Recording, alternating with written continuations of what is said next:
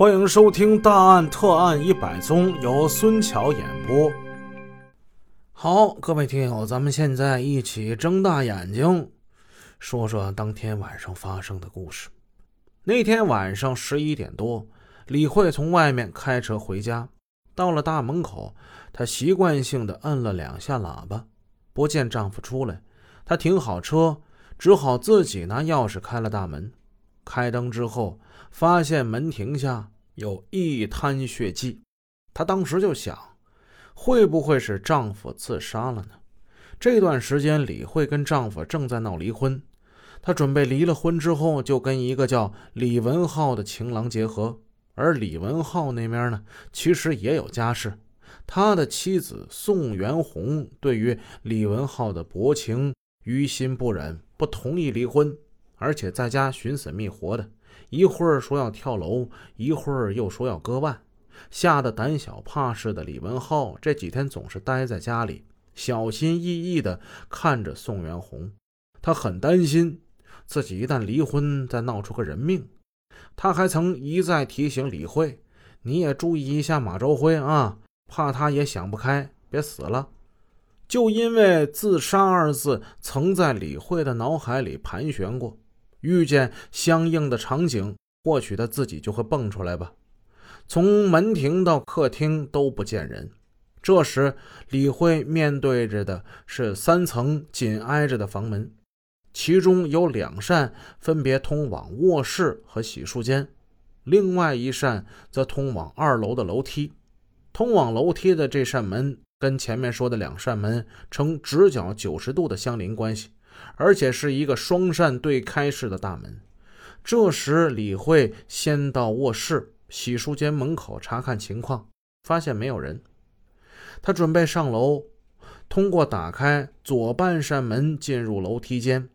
他向右一低头，借着客厅的灯光，就看见马朝辉躺在楼梯下面通向卫生间的那个狭小过道里。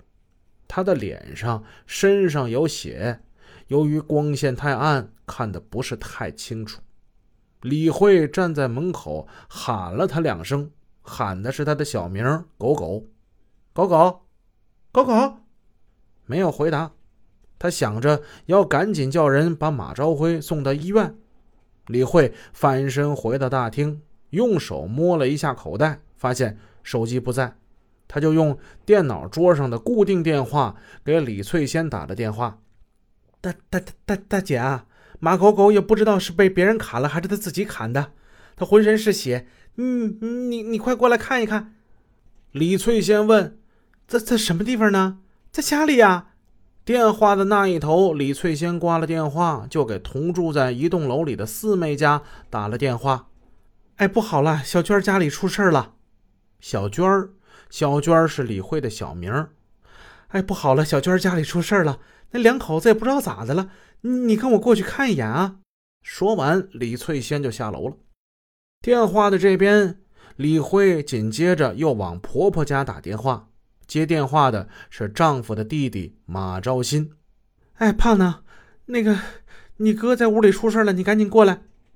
胖呢是义城的方言，就是胖子的意思。胖子指的是马昭新，这是马昭新的小名。马昭新听见李慧的声音有些发颤，预感到大事不好，他放下电话就跑出了屋子。他一边跑一边冲着他爸妈喊：“爸呀妈呀，哥出事了，我过去看看啊！”